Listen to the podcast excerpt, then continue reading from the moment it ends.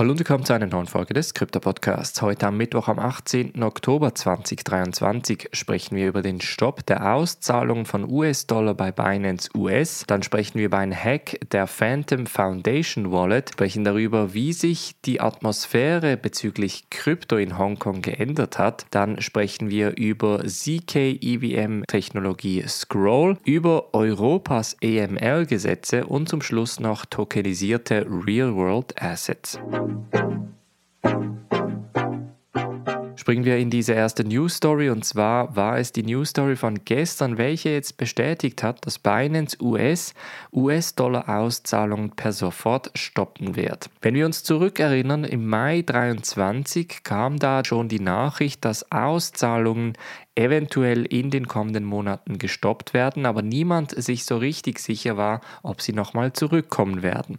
Einzahlungen wurden dabei schon früher gestoppt, aber Auszahlungen gingen eigentlich bis gestern problemlos. Binance USA hat jetzt gestern noch die allgemeinen Geschäftsbedingungen von der US-amerikanischen Plattform angepasst und da auch nochmal klargestellt, dass Auszahlungen in US-Dollar, also in Fiat, nicht mehr möglich seien. Es sei allerdings immer noch möglich, möglich, das Ganze mit Tether auszahlen zu lassen. Das heißt, eine ein Wechsel von US-Dollar in Tether und dann eine Auszahlung wäre rein theoretisch möglich. Das bedeutet aber auch, dass natürlich keine Fiat-Auszahlungen mehr möglich sind. Grund dafür ist grundsätzlich sehr einfach. Binance US hat in den letzten Monaten jegliche Partner für Fiat On- und Off-Ramp verloren und konnte keine Alternativen mehr finden. Das auch nach der Bankenkrise in den USA, welche Anfang des Jahres etwa zwei bis drei Banken den Kragen gekostet hat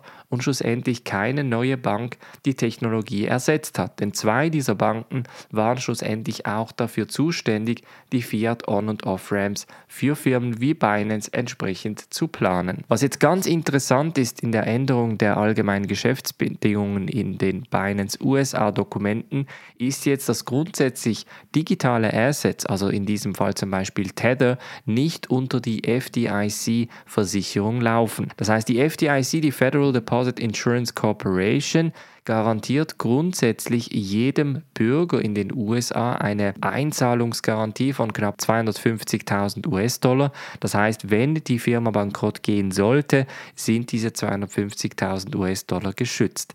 Wenn das Ganze aber in die Kategorie der digitalen Assets fällt, was bei Tether ja der Fall ist, dann gilt diese FDIC-Versicherung nicht mehr. Und das ist noch eine wichtige Differenzierung jetzt natürlich in angesichts der Anklage von Binance US in den USA, denn da versucht ja die SEC Binance US entsprechend zur Kasse zu bitten oder vielleicht sogar komplett verbieten zu lassen in den USA. Das heißt, sollte es Binance US finanziell an den Kragen gehen, würde das auch bedeuten, dass entsprechend die Versicherung nicht mehr greifen würde. Wie immer gilt auch hier entsprechend Gelder nie auf den Börsen lassen, sondern Transaktionen tätigen und dann entsprechend die Kryptos sich auszahlen lassen.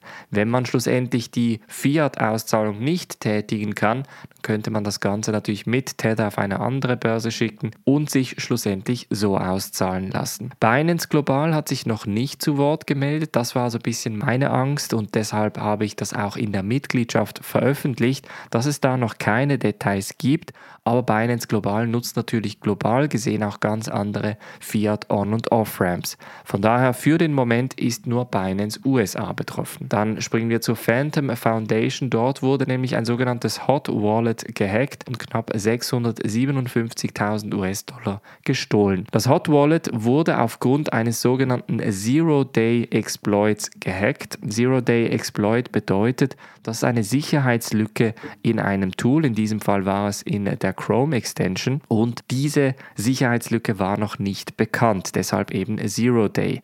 Das war ein Wallet der Phantom Foundation. Schlussendlich wurden da Hunderte von Tausenden US-Dollar gestohlen und auf ein Wallet transferiert, welches bereits 7 Millionen an Ether hält.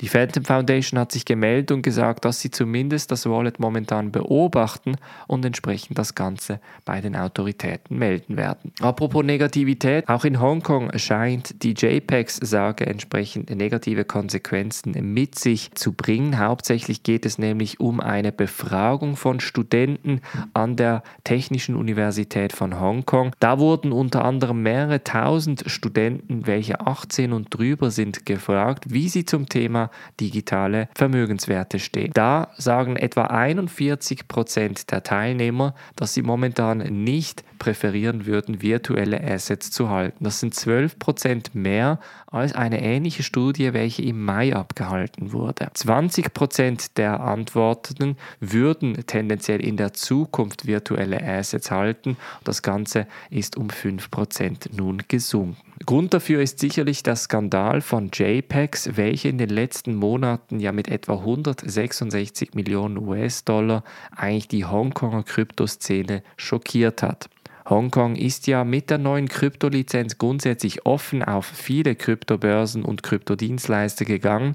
Allerdings hatte JPEX nie die offizielle Lizenz erhalten, hat aber dann behauptet, dass sie diese gehabt haben. Aufgrund von diesem Skandal ist es jetzt natürlich auch zu einem entsprechenden Reputationsverlust von Krypto in Hongkong gekommen. Dann sprechen wir über die Ethereum Layer 2 Technologie Scroll, welche nun den offiziellen Mainnet Launch angekündigt hat. In den letzten Monaten hieß es immer wieder Q4 2023 und jetzt haben sie gestern offiziell das Mainnet aufgeschaltet, wobei gemäß Etherscan das Ganze schon vor einer Woche live gegangen sei. Wir haben natürlich mit Airdrop Airdrop One auch hier eine Anleitung ready. Das heißt, wenn du vom Scroll Airdrop profitieren möchtest, solltest du dir Airdrop One entsprechend genauer anschauen. Dann sprechen wir noch über das AML-Gesetz in Europa, Anti-Money Laundering, also Anti-Geldwäsche-Gesetz, welches natürlich zusammen mit der AML Directive 5, mit Mika und anderen regulatorischen Gesetzen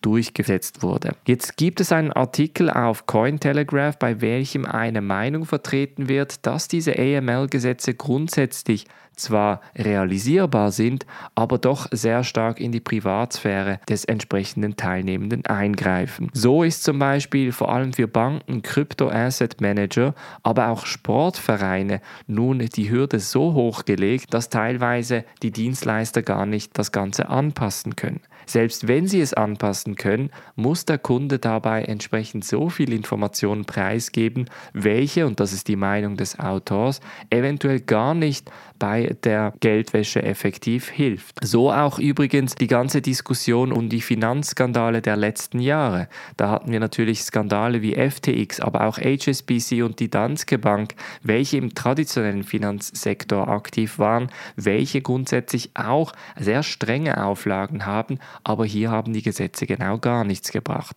Und da fragt man sich jetzt natürlich, bringen mehr Gesetze und strengere Gesetze, welche vor allem in die Privatsphäre stärker eintreten, auch effektiv mehr Hilfe bei der Geldwäsche und der Terrorismusfinanzierung. Und zum Schluss sprechen wir noch über einen Bericht von 21 und Co.